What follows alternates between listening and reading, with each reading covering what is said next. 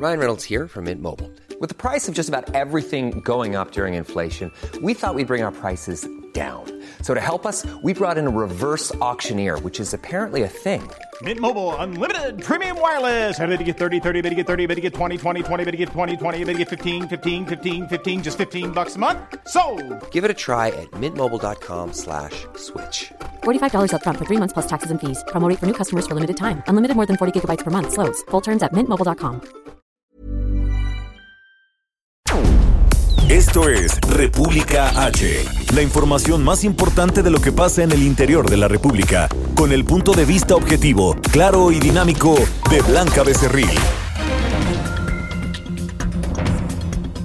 Hola, hola, muy buenas noches. Son las 9 de la noche en punto de este viernes 6 de noviembre del año 2020. Yo soy Blanca Becerril. Esto es República H. Yo lo invito, por supuesto, como todos los días, a que se quede conmigo porque en, próximos, en los próximos minutos le voy a dar toda la información más importante generada hasta el momento de lo que ha ocurrido en las últimas horas en el territorio nacional, aquí en la capital del país, con muchos temas para que usted, por supuesto, inicie este fin de semana bien informado. Y vaya que hay muchas cosas que contarle porque, ¿qué cree?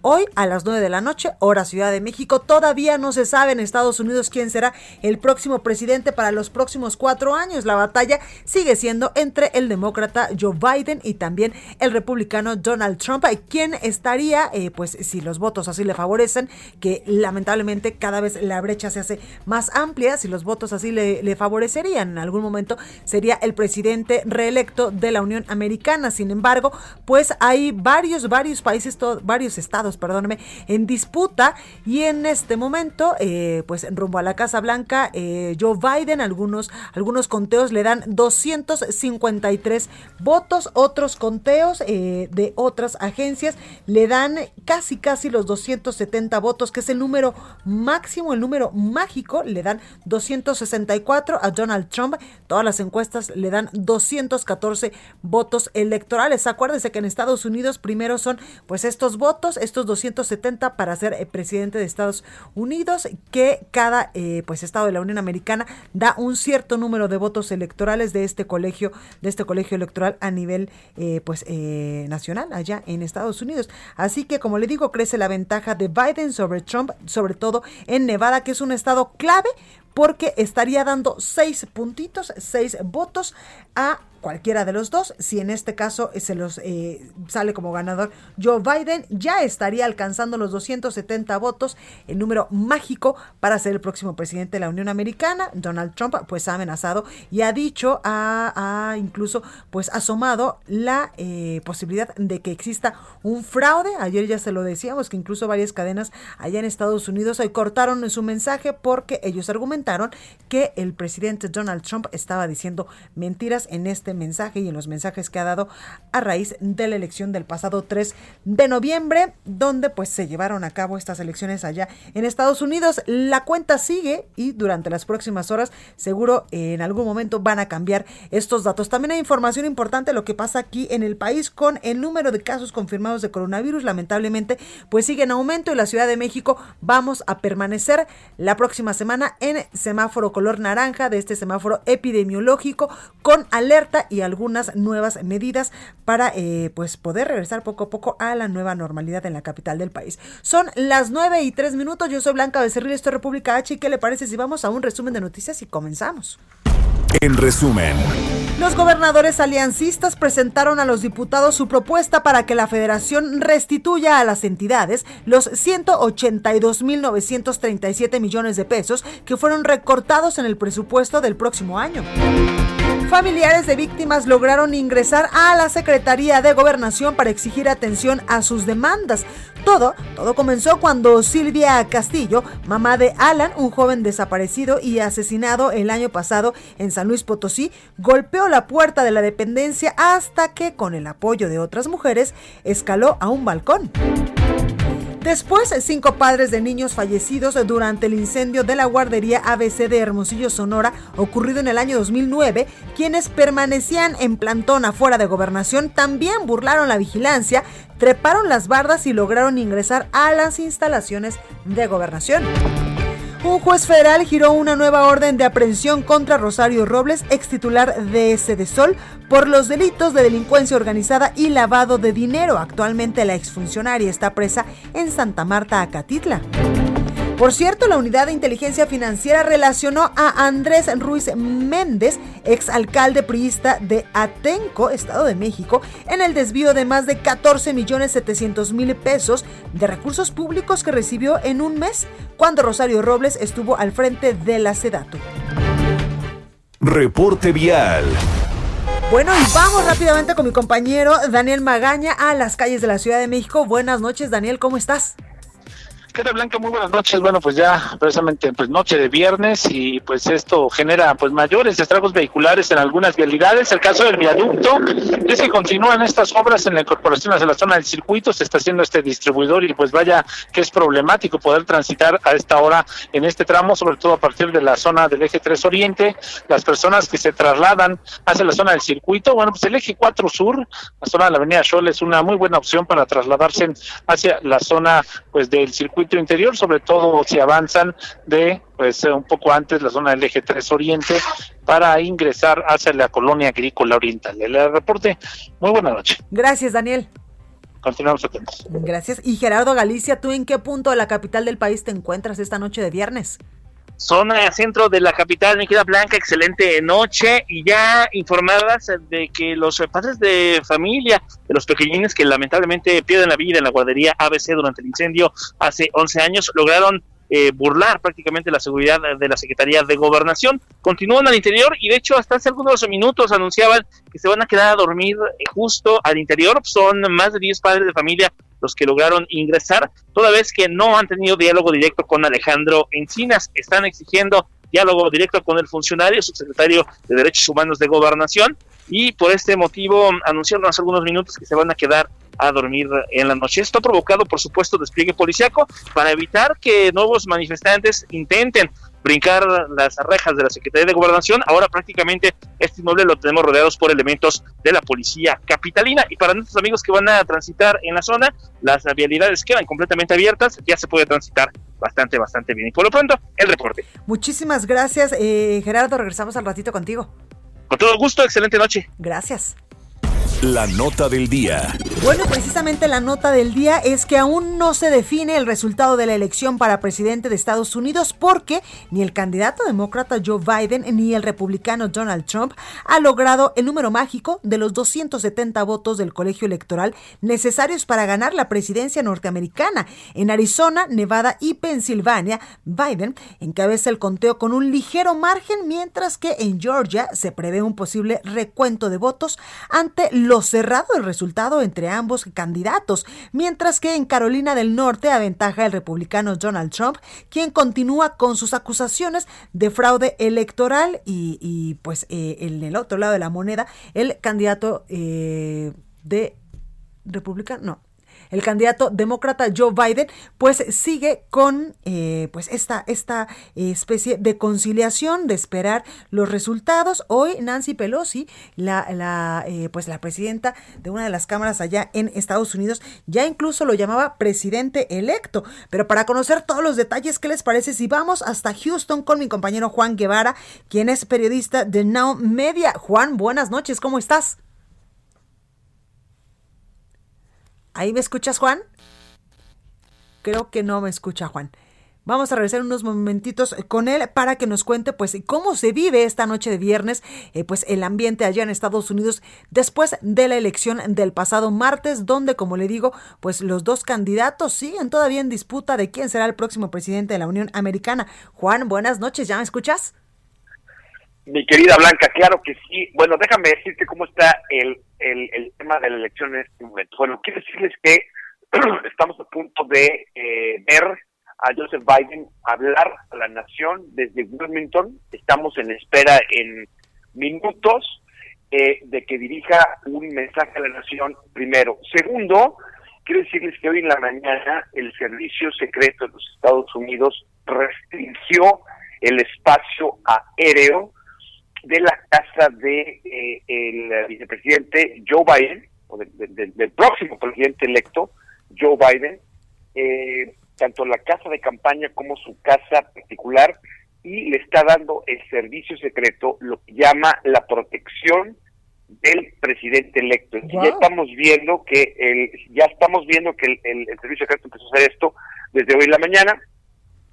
Adicionalmente, bueno, tenemos los números fresquecitos que se acaban de publicar por los estados de Georgia, Nevada, Pensilvania y Arizona. Eh, en todos va ganando eh, Joe Biden. Eh, 40, estamos hablando de 29 mil votos a favor en Arizona, 27 mil en Pensilvania, 22 mil en Nevada y 4 mil 395 en Georgia. También quiero decirles que eh, está confirmado que, eh, bueno, está furioso el presidente Trump. O sea, eh, vaya, o sea, si lo vemos naranja normalmente, ahorita está café. por una por una sencilla razón, porque le había coordinado, había coordinado con Jared Kushner, su yerno, el esposo de Ivanka Trump, que organizara la estrategia legal desde antes de que la elección fuera para poder empezar a impugnar de una manera rápida.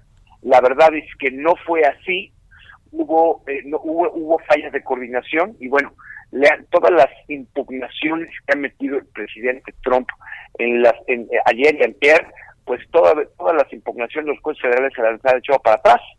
¿Y eso qué significa? Que, bueno, que no tiene defensa de ninguna, ninguna duda. El presidente Trump acaba de informarle a su gente dos cosas. Primero, que no va a dar ningún curso, eh, ningún discurso concediendo la derrota. Es decir, Trump está fijado en que la elección fue fraudulenta, en que se la robaron, etcétera, y que él no va a dejar el poder de esa manera y que va a seguir luchando por este, como presidente de los Estados Unidos por los derechos de los americanos.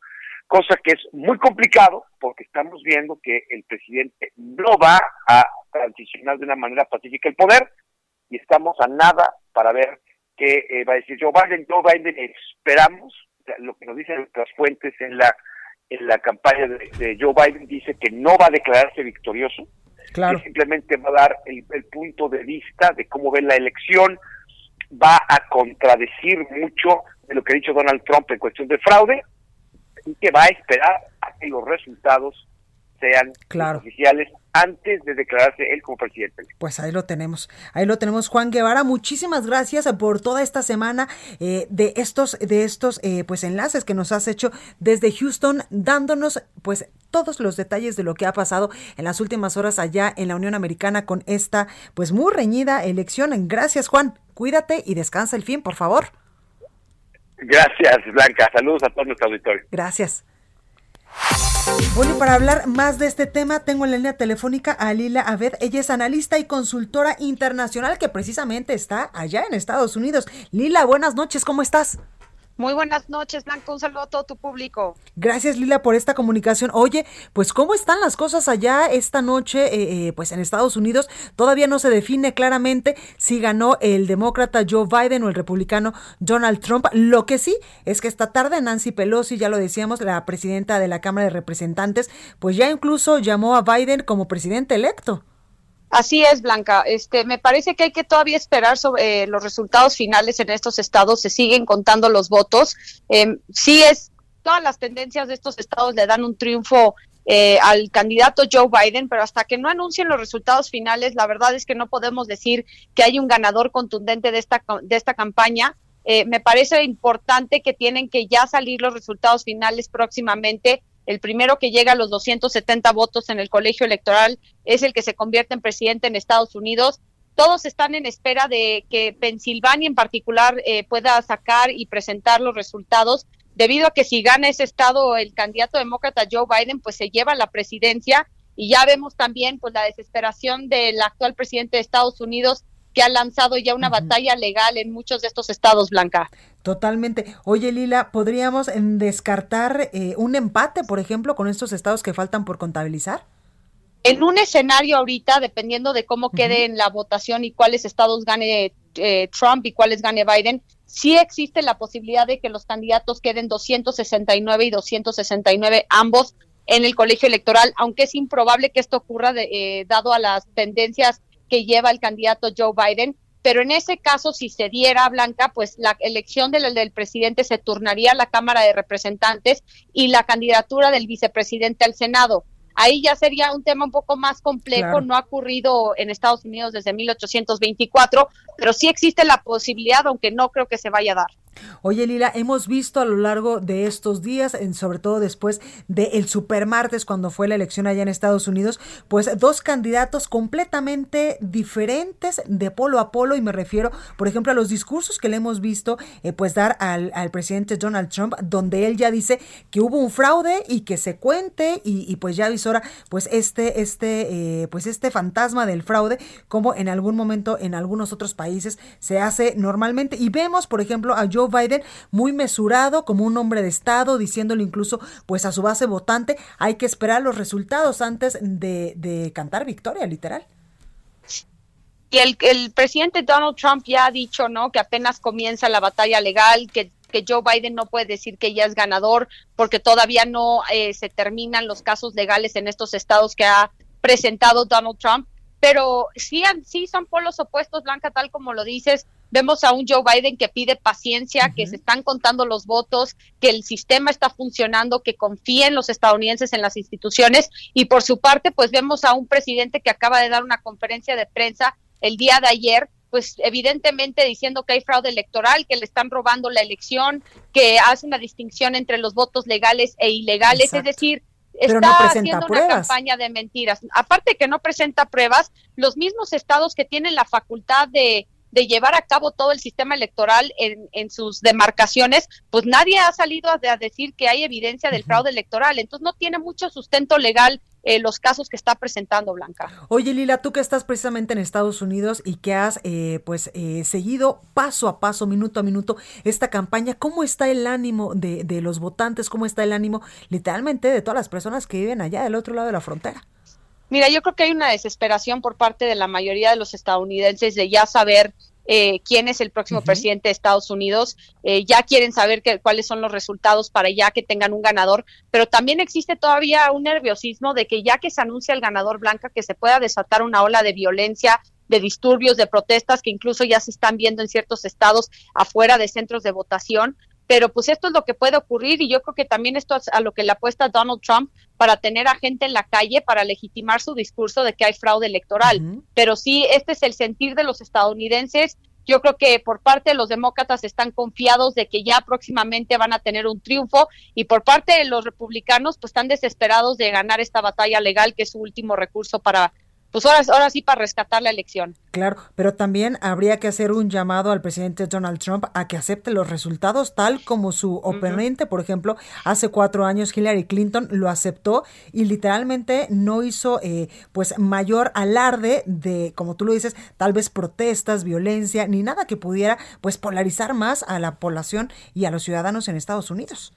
Y eso es justo lo que está haciendo, está atentando contra la transición pacífica del poder que se ha llevado a cabo desde 1792. Claro. Eh, normalmente todos los candidatos este, conceden la elección, pero Donald Trump no lo va a hacer, no se va a rendir, no va a aceptar la derrota, no va a conseguir la elección. Yo creo que va para una batalla larga donde va a hacer todo lo posible para, para desprestigiar y, y, y, hacer pensar a su base electoral que le robaron la elección. Y aquí es donde está el peligro, porque si la mitad de la población de Estados Unidos, o un poco menos de la mitad, cree que la elección es ilegítima por el discurso que está difundiendo Trump, pues me parece que la gran tarea del próximo presidente de Estados Unidos es tratar de unir claro. a, un, a, una población sumamente polarizada y dividida, porque creo que esa es la gran lección que ha dejado esta contienda electoral. Blanca. Totalmente, y más cuando Estados Unidos era ejemplo de democracia en el mundo y de cómo se hacían las cosas bien, pues en temas electorales electorales completamente y está desprestigiando el sistema electoral, está poniendo a prueba a la democracia en Estados Unidos, pero no solamente eso, también aquí lo que vaya a hacer el Partido Republicano, cómo vaya a reaccionar, uh -huh. pues también va a definir la, el futuro de ese partido, porque ya varios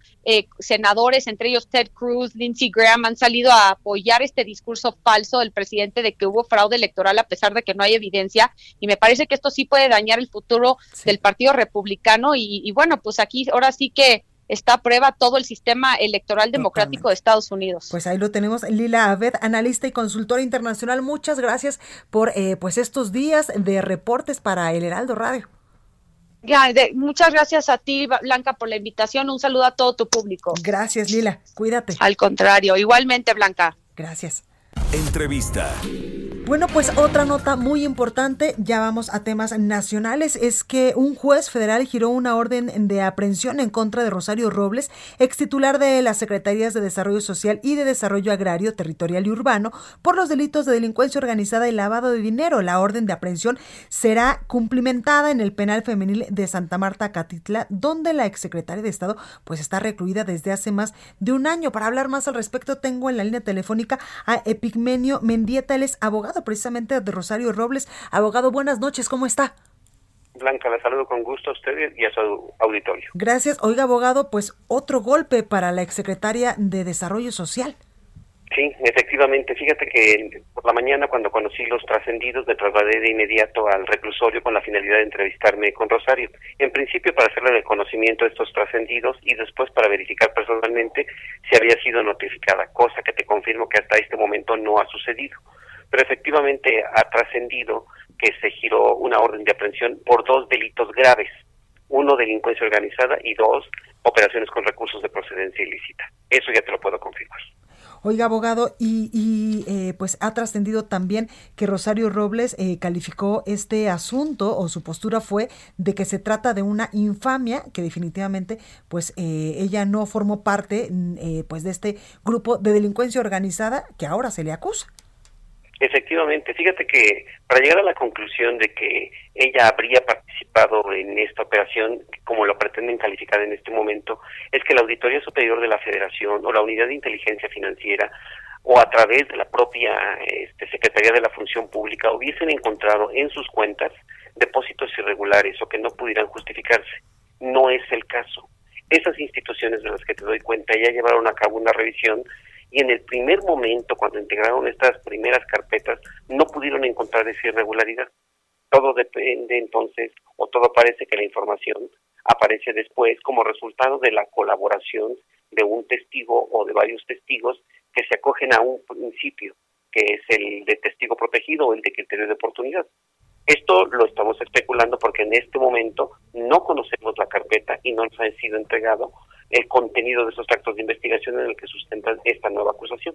Claro. Oiga, abogado, ¿cuál es el siguiente paso en su defensa? Eh, pues entendemos también que ha trascendido que tal vez, como usted eh, pues también lo ha dejado entrever, que Emilio eh, Cebadúa podría estar eh, en su calidad de testigo protegido, pues dando información incluso errónea. Efectivamente, eso es lo que nosotros estamos suponiendo a través de los propios trascendidos que se han manejado a través de los medios de comunicación. Pero hasta en tanto tengamos la carpeta, podremos confirmar esto. Ahora, respecto de la estrategia que me preguntas, ¿qué es lo que formalmente, como ya lo informaste, van a cumplimentar la orden en el interior del reclusorio a través de la policía ministerial? Una vez que suceda esto, le deberán informar tanto al juez de control el cumplimiento como el propio agente del Ministerio Público de la Federación. El Ministerio Público de la Federación generará la audiencia correspondiente eh, para el efecto de que comparezcamos a ella y ahí se le formule imputación a Rosario Robles, conociendo ya en su momento todos los datos de prueba con los que se cuentan para acreditar estos dos supuestos. Eso es lo que va a pasar en el mediano plazo. Claro, abogado, su su eh, pues su cliente Rosario Robles sigue en la misma postura de no echar de cabeza a nadie, de no hablar de nadie, ¿verdad? Fíjate que esta es la postura que, que ella no solamente ha tenido este en su en su visión de cómo debe de enfrentar el caso, pero además, eh, Blanca, eh, hay una condición indispensable para convertirse en un testigo colaborador. Es primero aceptar que cometiste un delito, que tú formaste parte de ese delito y después que des información de los que participaron contigo en delitos más graves. Y posteriormente, eh, la obligación que tienes a hacerte cargo de la reparación del daño. Y finalmente, la obligación que tienes para comparecer a juicio, para convertirte en el testigo que hace las acusaciones y en el testigo estelar de la fiscalía. Entonces, todo esto que yo te describo es eh, la postura por la cual Rosario dice, yo no me puedo convertir en eso, porque uno, no tengo información, dos, no tengo videos, no tengo información, ni tampoco tengo esos recursos que tendrían como consecuencia hacerme cargo de la reparación del daño. Pero además, no participé en ellos. De tal manera que con todos estos elementos de los que yo te doy cuenta, ella no estaría en las condiciones de convertirse en un testigo colaborador. Abogado, por último, preguntarle de manera muy rápida, ¿es en el estado de salud de, de la exsecretaria cómo está? Está bien, afortunadamente, de, salud está bien. Ya sabes, las condiciones de, de, encierro disminuyen la, la capacidad de cualquier persona. Ella, desde luego, como lo he comentado en otras ocasiones, está disminuida de peso, pero este se mantiene firme y este emocionalmente estable con la finalidad de enfrentar esta nueva acusación. Pues Pero sin duda, creo que lo que puede mermar en el ánimo de cualquier ser humano es que aquellas personas que colaboraron contigo y que eran de tu confianza. Exacto, de su plena confianza, de que tú depositabas en ella la operación más importante de tu de tu quehacer político, de tu quehacer pues eh, económico, pues entonces terminan después delatándote o finalmente traicionándote, pero aparte de mentiras, que eso es lo verdaderamente. Muchas gracias abogado. Gracias. Que tengas buena noche y gracias por tu interés. Igualmente. Bueno, vamos a un breve corte. Yo soy Blanca Becerril. Continúa escuchando a Blanca Becerril con la información más importante de la República en República H. Regresamos. Estamos de regreso con la información más importante de la República en República H con Blanca Becerril, transmitiendo en Heraldo Radio en resumen, México acumula 955.128 casos confirmados de coronavirus y 94.323 muertes. Por cierto, la Ciudad de México continuará la próxima semana en semáforo color naranja con alerta porque en los últimos días se mantuvo el incremento en la ocupación hospitalaria de pacientes con coronavirus. Interjet no cumplió por sexta ocasión su promesa de pago a sus trabajadores que acumulan más de dos meses sin recibir sus pagos. Alejandro del Valle, inversionista y presidente ejecutivo, se comprometió a pagar una quincena este viernes, sin embargo, empleados de la aerolínea confirmaron que no han recibido el depósito. La Fiscalía de la Ciudad de México solicitó a la Comisión Nacional Bancaria y de Valores el congelamiento de las cuentas bancarias del exsecretario de Seguridad Ciudadana, Raimundo Collins. Y la Secretaría de la Función Pública exoneró al subsecretario para América Latina de la Cancillería, Jesús Seade, de presunto peculado y abuso de funciones por haber utilizado 865 mil pesos de recursos públicos en viáticos y viajes personales en primera clase a Hong Kong para visitar a su familia. Reporte vial. Vamos con mi compañero Gerardo Galicia. Gerardo, ¿a dónde te moviste esta noche? ¿Cómo estás?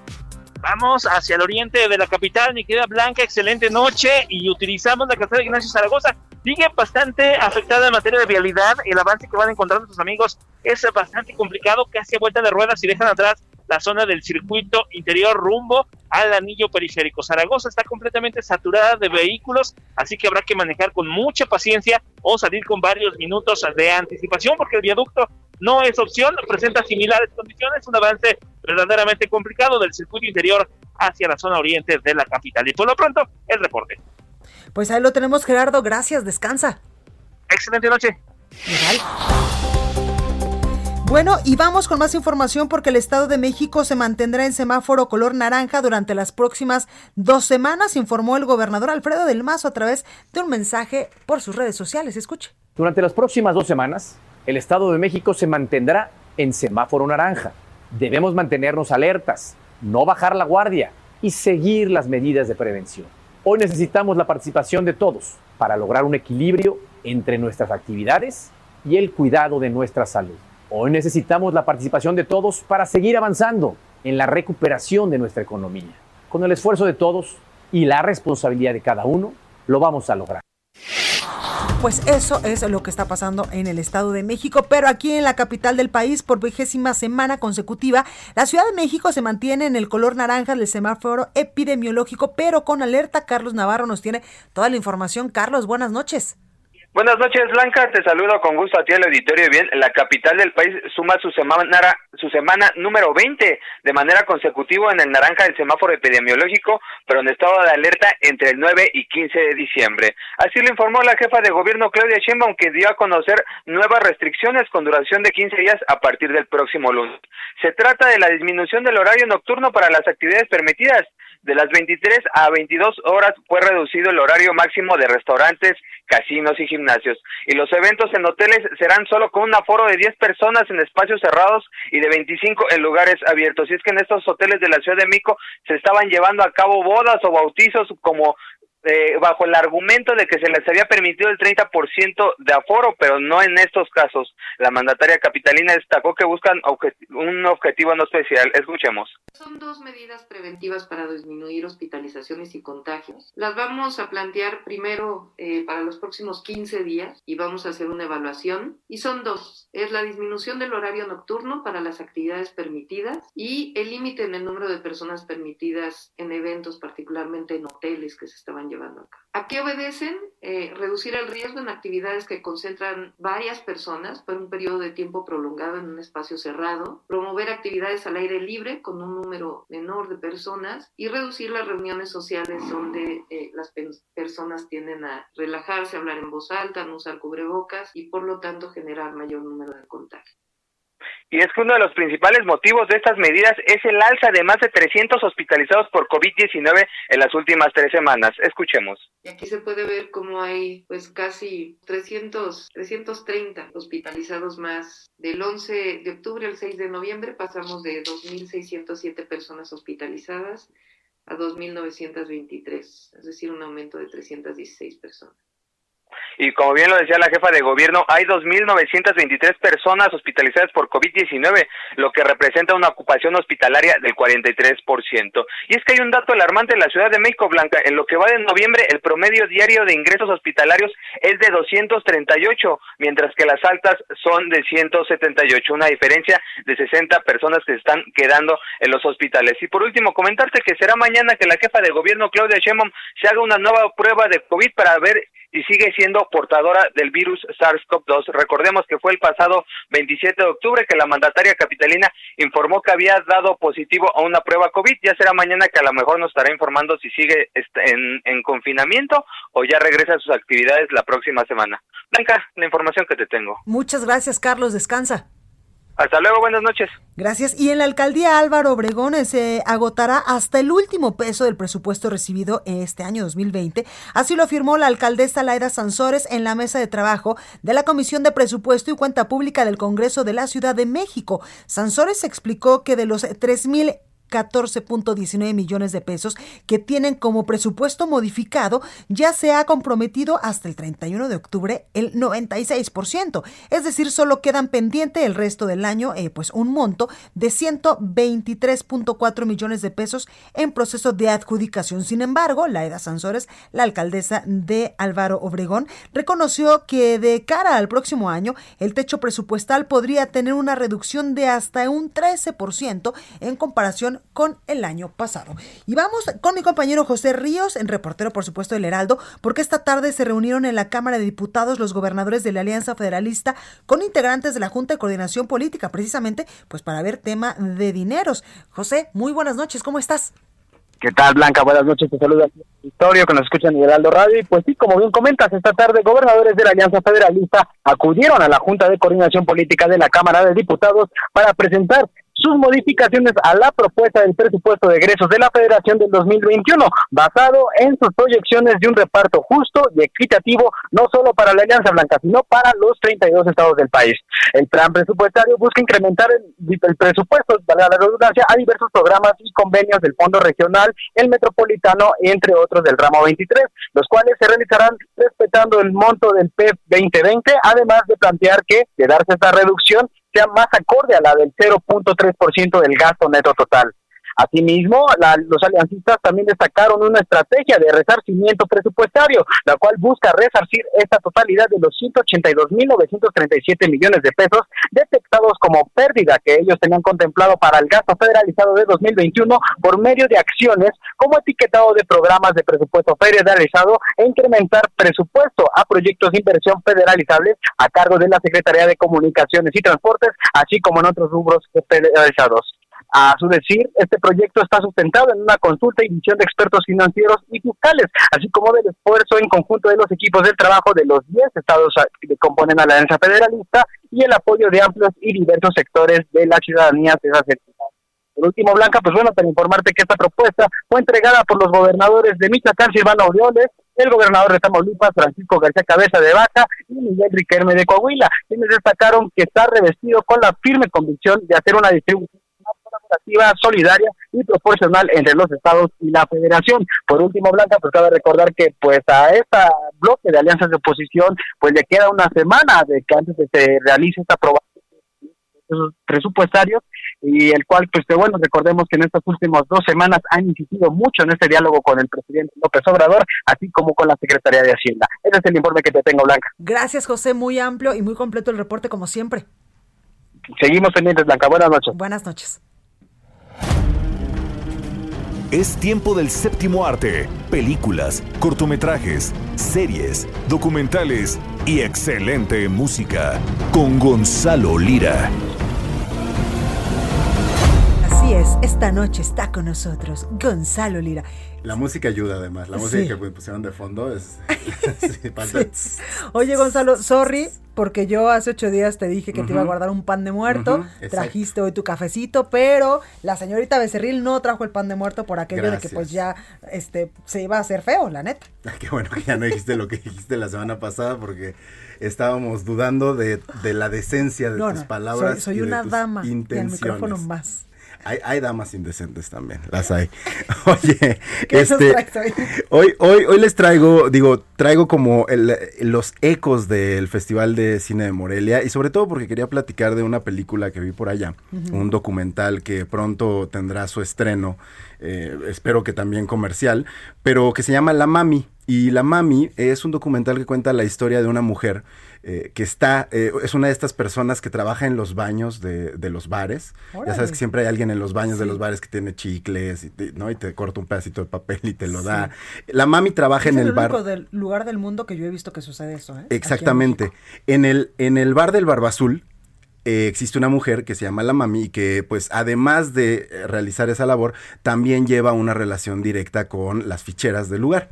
Wow. Entonces este documental se centra en la relación que tiene esta mujer con las ficheras del lugar y además cómo se relaciona con las mujeres que pasan al baño, ¿no? Desde las chicas fresas que se ponen unas super guarapetas hasta las que les cuentan sus penas, etcétera, etcétera. Y cómo ella se termina convirtiendo como en una receptora de turistas, tanto turistas porque el Barba Azul es un lugar eh, que viene gente de todo el mundo, como de turistas porque no pertenecen a su clase social. Y de eso platiqué con Laura Herrero, su directora, que también es extranjera, es española. Perfecto.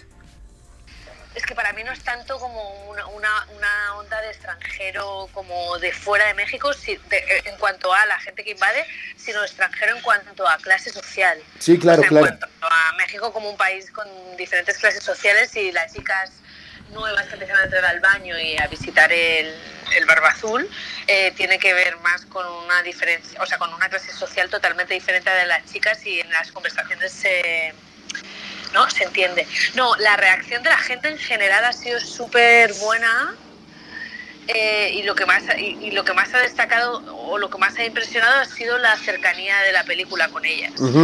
Esto ha sido como un poco lo más, eh, bueno, primero eh, el, espacio, el lugar, el trabajo, como un trabajo que no se conoce en otra parte del mundo que no sea en México.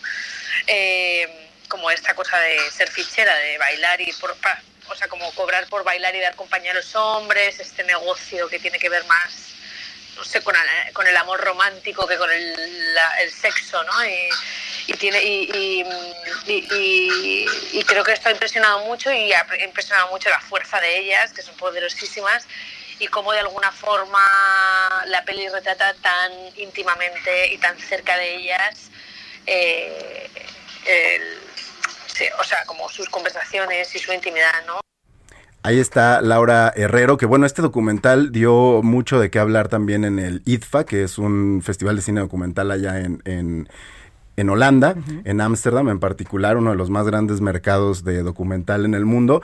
Y bueno, pues estuvo en Morelia, no se llevó ninguno de los premios, pero por ahí eh, me parece que sí tuvo una mención honorífica. Y fíjate que hablando de lo que estábamos platicando fuera, de, fuera del aire, que es sobre la elección de, de Estados De Unidos. hecho, Joe Biden estará por dar un mensaje esta noche allá en Delaware. Pues bueno, si gana Joe Biden, se acabará la posibilidad para muchos comediantes de seguirse burlando de Donald Sí. Trump. Y fíjate que les quiero hacer la recomendación a propósito de esto, de una serie que se llama VIP, que está en HBO y que terminó apenas el año pasado y que es la historia de una mujer cómo va creciendo en la política estadounidense hasta llegar a ser presidenta de Estados Unidos. Y la serie pues eh, era muy, muy irónica, era muy burlona, pero terminó justo en, los, en la era Trump. Yo platiqué con el creador de esta serie, David Mandel, que también trabajó en Los Simpson, en Saturday Night Live, en un montón de cosas, sobre pues cu- cuáles eran las dificultades ahora que Trump era presidente y por qué dejarlo si pareciera que se prestaba más al humor. Y bueno, ah, vamos a escuchar lo que me dijo. I mean, there was just an interesting article in the Washington Post where they analyzed uh, his year two versus his year one. He ramped up the, it was like three times as many lies. So, I mean, let's just start. I mean, so the world is just changing. And I honestly, I could spend the rest of my career posting old clips from Veep, things I wrote, things Armando Iannucci, the creator of the show, wrote. You know, we obviously, that have now come to pass, that have actually happened. I mean, we just had the shutdown for 30 odd days, and I got four or five really good posts out of Jonah shutting down the government in uh, in season six. I mean, it's bananas, and and dare I say, it's one of the contributing factors to when we sort of as we made our journey to deciding to end the show, just because it it just got hard. I mean, it got hard in terms of what seemed crazy or wild, the rules, the things that used to sort of, if you look back at old episodes, hopefully you guys are fans, so many episodes involved her saying something or getting caught doing something and then paying a price. Does that even happen anymore? Um, so, you know, I, I kind of joke, we went to bed one day as Veep and then we woke up and we were like the West Wing. People aspire. People, people wish we had a president like Selena Meyer, which is horrible. Pues básicamente lo que explica es que este personaje de Selina, que es el personaje principal de VIP, decía cada barbaridad, pero que dentro de su serie parte de la comicidad era el precio que pagaba por las eh, estupideces que decía o que hacía esta mujer y como en la realidad pues nos encontramos con un Donald Trump que las hace pero no las paga. Entonces se volvió difícil para él ser humorista respecto a lo político porque lo político ya nos rebasó. Así Claro. que veamos qué resulta de aquí, pero échenle un ojo a VIP. Oye, ahorita que dices de, de lo humorístico, en la mañana me llegó un meme de estos ya famosos en nuestra era, donde decía, qué malos todo mundo odiando a Donald Trump y fue el único que le ayudó a encontrar el elevador a mi pobre angelito. Ah, ¿te pobre de? Kevin, de Kevin McAllister, lo ayuda en, en Mi Pobre Angelito 2, que es donde se queda viviendo en el hotel, en el, en el Plaza, creo Ajá. que era el, el hotel, y por ahí aparece Donald Trump, lo cual te habla de- del poder que tenía. Él salía en la Claro. película que quería, cuando bueno, quería. y también en Los Simpson. Y Los Simpson, ¿te acuerdas que en ese capítulo él era el presidente de Estados Unidos? Claro, es verdad. Bueno, eh, qué, qué terrorífico. Yo no quiero salir en Los Simpson y si salgo en algún momento que sean puras cosas buenas porque a veces parece que tiene una bolita mágica. Exacto, que sea ya después, póstumo en todo caso. Totalmente. Total que van a seguir 50 años más los Simpson. Sí, seguro que sí, ya hasta mis tataranietos les van a tocar. Gonzalo Lira, muchas gracias por venir este viernes, te vemos la próxima semana. Gracias por la promesa del pan de muerto. No, juro. política. Mira, donas, donas voy a traer porque pan de muerto creo que ya no estamos en época. O si no, rosca de reyes, que con estos pues de asuntos una seguro- vez, de una vez. Y ya le voy a traer también a mi Roberto San Germán. Gracias. Gracias a ti. Deportes con Roberto San Germán. Roberto aquí sentadito diciendo, bueno, yo aquí lo sigo escuchando entre el pan del muerto y los tamales del 2 de febrero y la rosca de reyes. Sí, no el pasa nada, no pasa nada, mi querida Blanca. Gente que nos sintoniza, pues es normal, ¿no? Ya en estas fechas, como dices, pan de muerto, rosca. Yo empecé desde venga. marzo con el pan de muerto. Yo Sí, dije, ya. pues, si Dios no lo quiera, no llegamos a noviembre. Sí, sí, sí, hubo pan de muerto creo que todo el año. Es la primera vez que vemos esto, pero bueno. Si te parece, vamos a hablar Sí, sí, rápido sí. de lo que está pasando con el fútbol mexicano porque la liguilla ya comienza. Había ganado Puebla hace unos instantes, ganó 1-0 y se eh, ponía a 20, ya tenía 20 puntos. Ya está al nivel de Toluca con el número 11 en la tabla general. Ahorita está jugando Juárez contra el América. Juárez ya le va ganando al América 1 por 0. Entonces Juárez ahorita llegaría a 21 puntos y Toluca estaría fuera simplemente por la cuestión de la diferencia de goles esperando su partido del fin de semana. O sea, se va a mover la tabla muchísimo. Hay un partido que imagino que te interesa mucho que es Cruz Azul Pumas. Los dos tienen 29 puntos. Si empatan, va a quedar arriba Pumas de Cruz Azul por la diferencia de goles. Pero también aquí hay otro problema para Cruz Azul y para los Pumas. Monterrey juega contra las Chivas. Si Monterrey Bueno, gana, con lo que queda de las chivas. con lo que queda de las Chivas.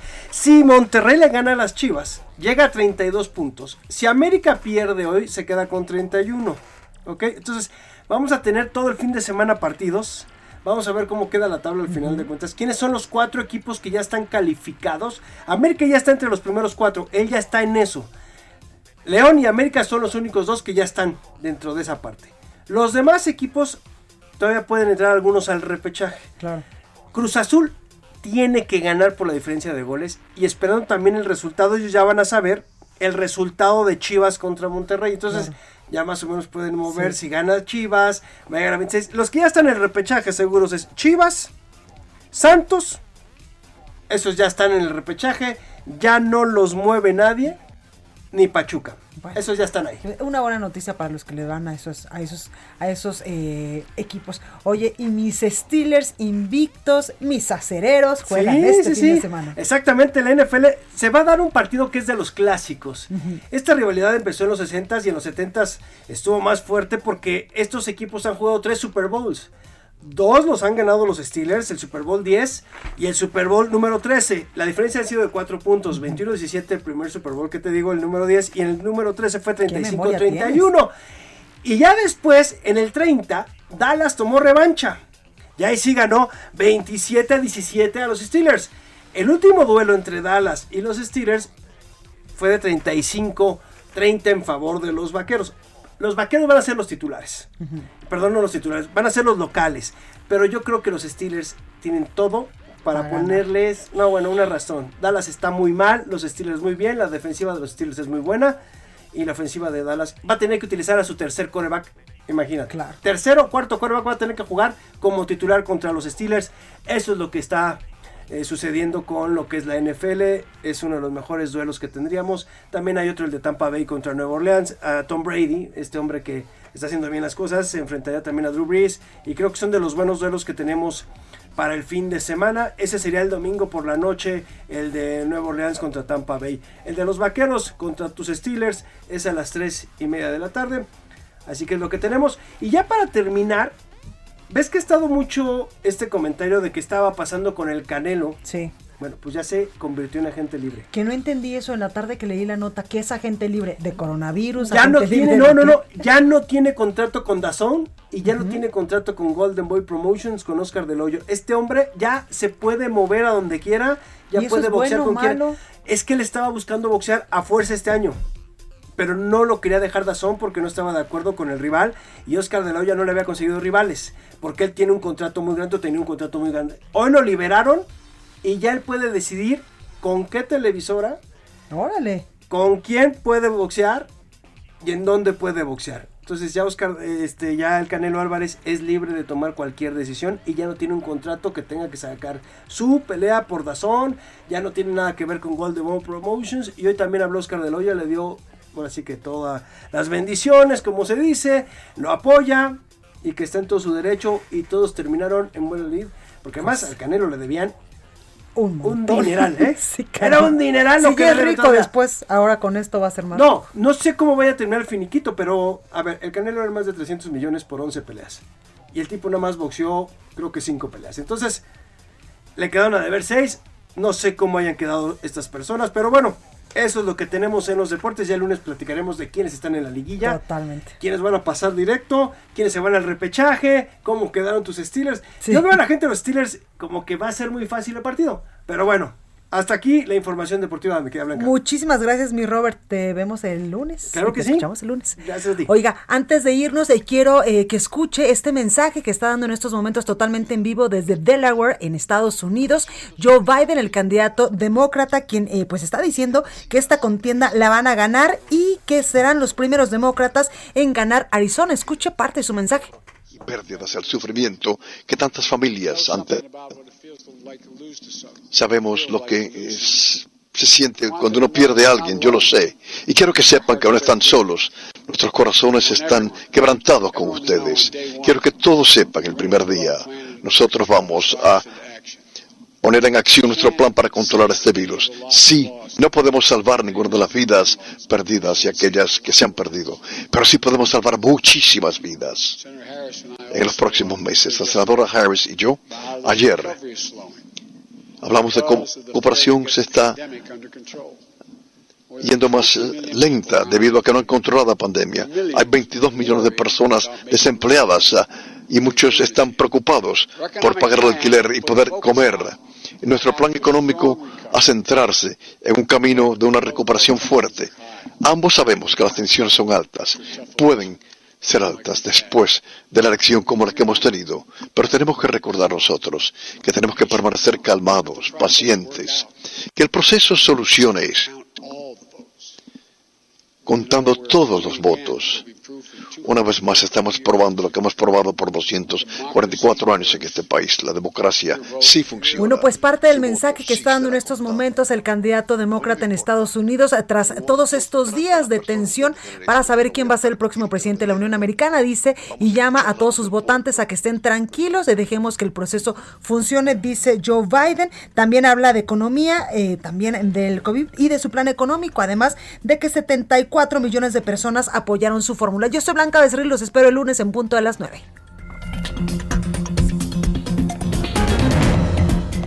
Esto fue República H, la información más importante de lo que pasa en el interior de la República, con el punto de vista objetivo, claro y dinámico de Blanca Becerril. Continúa escuchando Heraldo Radio, donde la H suena y ahora también se escucha. Una estación de Heraldo Media Group. Heraldo Radio.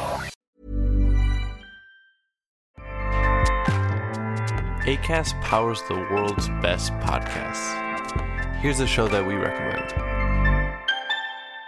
The Real Housewives is a guilty pleasure for most, but if you're looking to not feel guilty about that pleasure, tune in to Everything Iconic with me, Danny Pellegrino, where I break down all the messy moments and behind the scenes antics of Bravo's popular franchise. And on Everything Iconic, I also interview celebrity guests like Kelly Ripa, Kiki Palmer, Drew Barrymore, Cameron Diaz, and more about their guilty pleasures, their past work, and so much more. So if you're pop culture obsessed and find yourself watching way too much reality TV like me, tune in to Everything Iconic with Danny Pellegrino wherever you listen to podcasts. ACAST helps creators launch, grow, and monetize their podcasts everywhere. ACAST.com.